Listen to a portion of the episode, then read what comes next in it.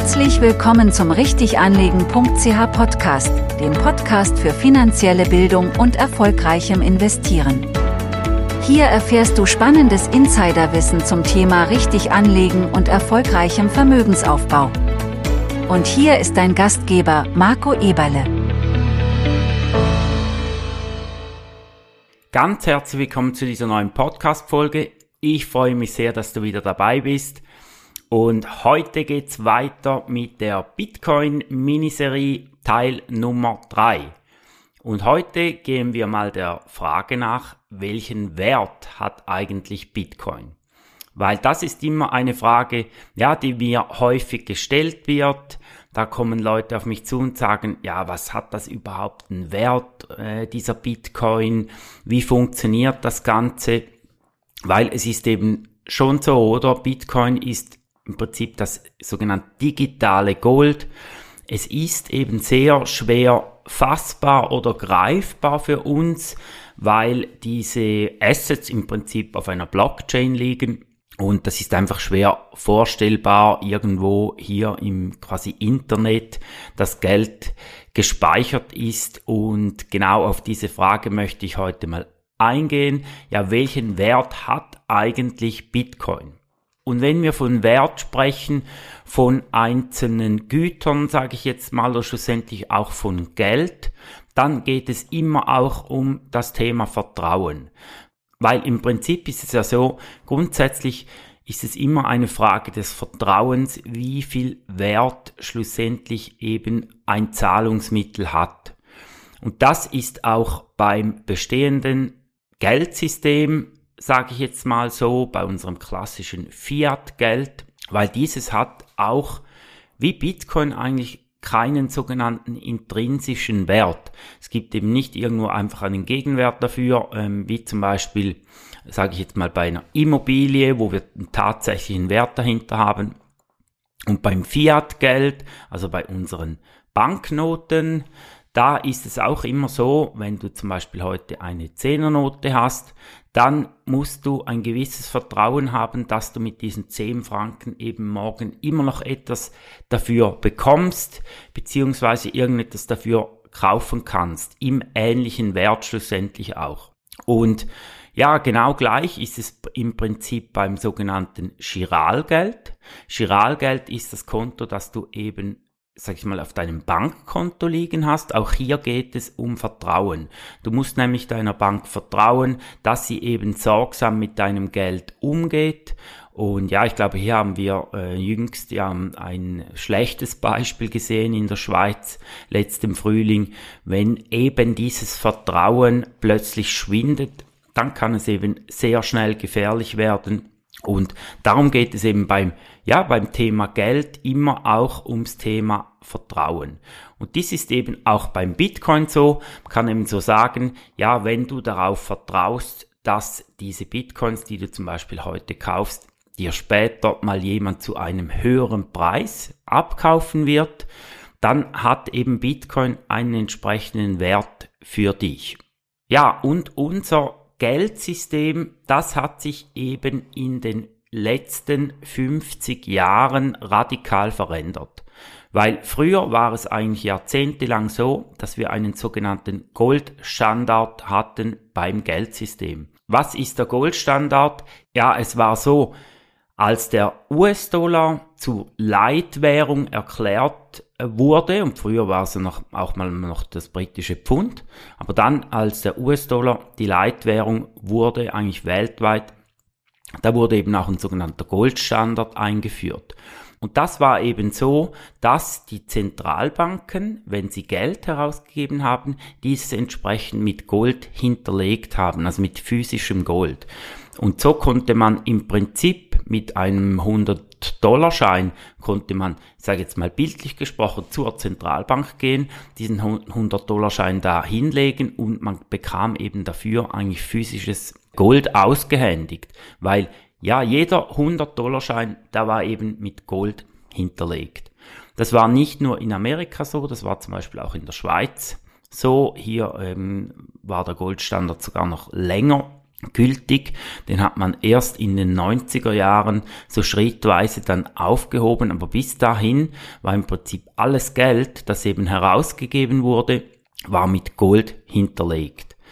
Und in Amerika wurde der Goldstandard 1971 aufgehoben.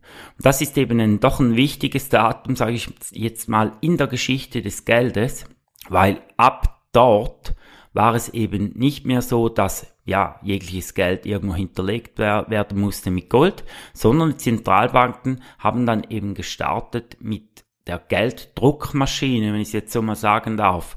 Und zwar, als dieser Goldstandard eben aufgehoben wurde, ja, da konnte die Zentralbank im Prinzip einfach frei Geld drucken, auf Knopfdruck Geld produzieren. Und das ist bis heute so. Und wenn wir uns eben anschauen, wie sich da so das Ganze entwickelt hat, da muss man schon sagen, oder insbesondere nach der Finanzkrise wurde eben diese Gelddruckmaschine so richtig angelaufen, so richtig in Betrieb genommen. Und ähm, jüngstes Beispiel in der Geschichte war dann die Corona-Krise, wo da ja nochmals extrem Geld in das System gepumpt wurde, Geld, das einfach auf Knopfdruck im Prinzip produziert wurde.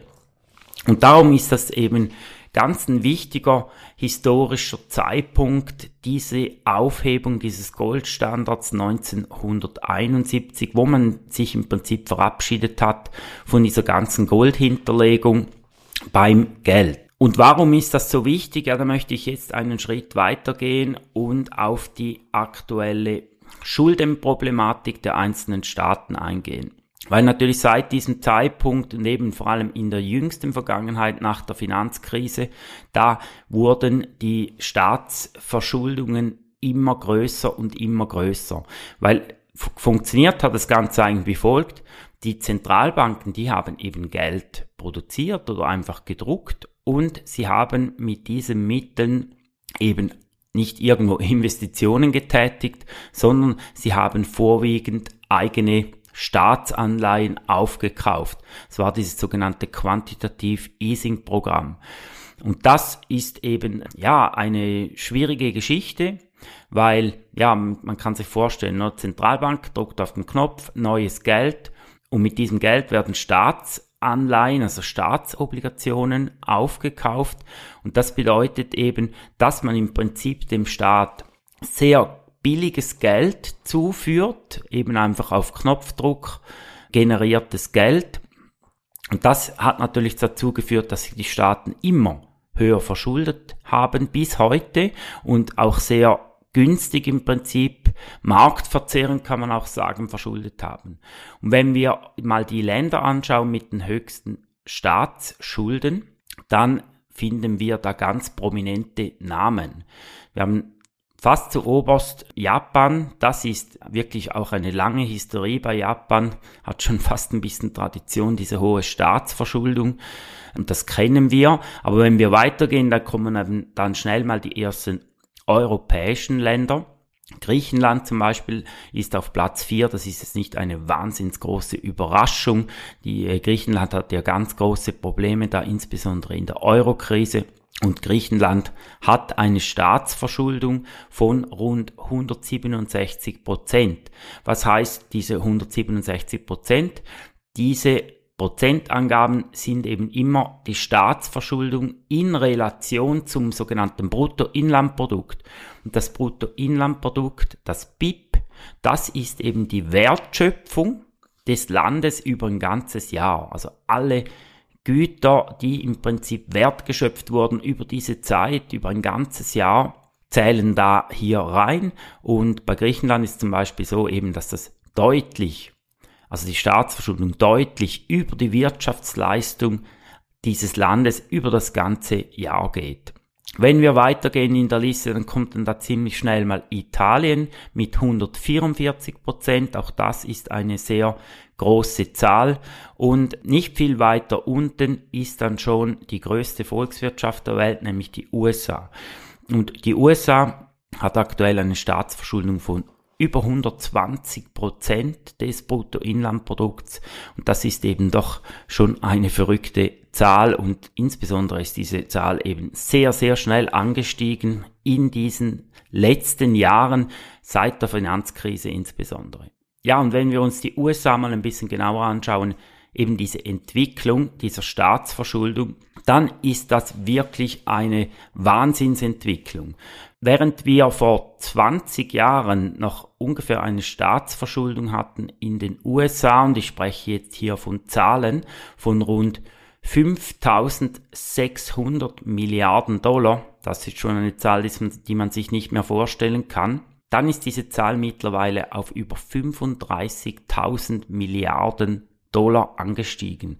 Also in 20 Jahren hat sich die Staatsverschuldung in Amerika mehr als versechstfacht. Man muss sich das mal vorstellen, das ist wirklich extrem. Und das heißt eben diese 35.000 Milliarden Dollar, das entspricht eben einer Verschuldung pro Person, also pro Einwohner in Amerika von annähernd aktuell 100.000 Dollar. Also jede Person in Amerika oder der Staat hat für jede Person oder jeden Einwohner im Prinzip bereits eine Schuldenlast von fast 100.000 Dollar. Das ist schon verrückt. Und was auch verrückt ist aus meiner Optik, ist die Prognose in Zukunft. Weil es ist eben keineswegs so, dass wir jetzt hier irgendwo auf dem Höchststand angekommen wären und die Prognosen oder ja, die Entwicklung da in eine andere Richtung gehen sollte in Zukunft. Nein. Die Kurve geht exponentiell weiter, man kann es nicht anders sagen. Und bis ins Jahr 2028, also in fünf Jahren, wird eben prognostiziert, dass Amerika nochmals 10.000 Milliarden Schulden dazu bekommt und dann sind wir dann im Jahre 2028 bei rund 45.000 Milliarden Dollar Schulden. Ja, und das ist natürlich schon eine Entwicklung, die immer mehr Menschen auch hinterfragen, weil wenn eben immer mehr Geld im Prinzip in das System gepumpt wird, wenn der Staat immer mehr Schulden hat, dann führt das einfach zwangsläufig zu Inflation. Das haben wir jetzt ja jüngst auch wieder gesehen. Ja, und irgendwer muss das einfach bezahlen, oder? Und im Grundsatz kann man sagen, es kann eigentlich nur jemand bezahlen, das ist nämlich der Bürger der Steuerzahler schlussendlich. Und diese Entwicklung, ja, macht doch immer mehr Leuten im Prinzip ein bisschen Sorgen. Sie hinterfragen eben auch das ganze Finanzsystem. Und das führt mich jetzt auch schon ein bisschen zum Fazit von diesem Podcast. Ich glaube, man darf sich hier äh, grundsätzlich einfach auch mal die Frage stellen, jetzt gehe ich wieder ein bisschen zurück zum Bitcoin, oder? Und zum Wert von Bitcoin. Ja, wie soll diese Entwicklung mit diesen Staatsverschuldungen weitergehen? Könnte hier Bitcoin allenfalls, sage ich jetzt mal, eine Alternative darstellen, eben zum klassischen Fiat-Geldsystem, zu diesem Schuldensystem? Und aus meiner Optik, ja, ich bin der Meinung, Bitcoin hat hier durchaus seine Berechtigung, auch seine Berechtigung in der Werterhaltung, weil ihr wisst, Bitcoin ist ja eben ein disinflationäres Geldsystem. Es werden immer weniger Bitcoin auf den Markt kommen, maximal diese 21 Millionen. Und darum glaube ich eben als Diversifikation zu unserem jetzigen Fiat-Geldsystem finde ich Bitcoin durchaus eine spannende Alternative. Das ist wie immer keine Anlageberatung hier. Aber ich glaube, Bitcoin hat durchaus natürlich das Potenzial hier einer weiteren Wertsteigerung in der langfristigen Tendenz. Ja, das was zu diesem Podcast. Zum welchen Wert hat Bitcoin? Und ich glaube, da kannst du dir jetzt selbst mal ein bisschen Gedanken machen.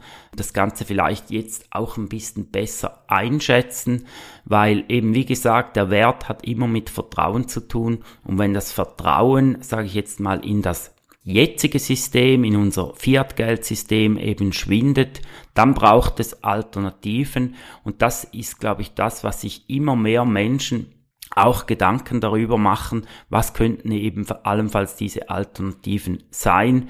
Und äh, hier könnte Bitcoin eben durchaus eine gewisse Rolle spielen in Zukunft. Ja, vielen Dank, warst du wieder dabei bei diesem Podcast. Was ich noch sagen möchte, ist, am 13. Februar findet ja der Online Live Workshop statt, der Bitcoin Online Live Workshop. sei da dabei, wenn du mehr zu Bitcoin erfahren möchtest, auch mehr dazu erfahren möchtest, ob es sich eben lohnt, in Bitcoin zu investieren und wie man das tun kann. Da würde ich mir sehr freuen, wenn du da zuschauen würdest. Kannst dich einfach kostenlos, unverbindlich hier eintragen. Auch wenn du keine Zeit hast an diesem Abend, macht es Sinn, weil dann bekommst du eben im Nachgang dann die Aufzeichnung zu diesem Event. Und ja, es lohnt sich wirklich. Und du findest wie immer die Anmeldung bzw. den Registrierungslink findest du unten in den Show Notes. Und ja, jetzt wünsche ich dir eine super Woche. Vielen Dank wie immer auch fürs Teilen dieses Podcasts. Sende doch diesen einfach an einige deiner Freunde weiter, damit diese eben auch profitieren können. Äh, lass eine Bewertung da bei Apple Podcast oder Spotify. Und dann freue ich mich dann, wenn ich dich nächste Woche wieder begrüßen darf im Podcast mit Teil 4 der Bitcoin Miniserie. Mach's gut, gute Woche, danke vielmals, tschüss, tschüss.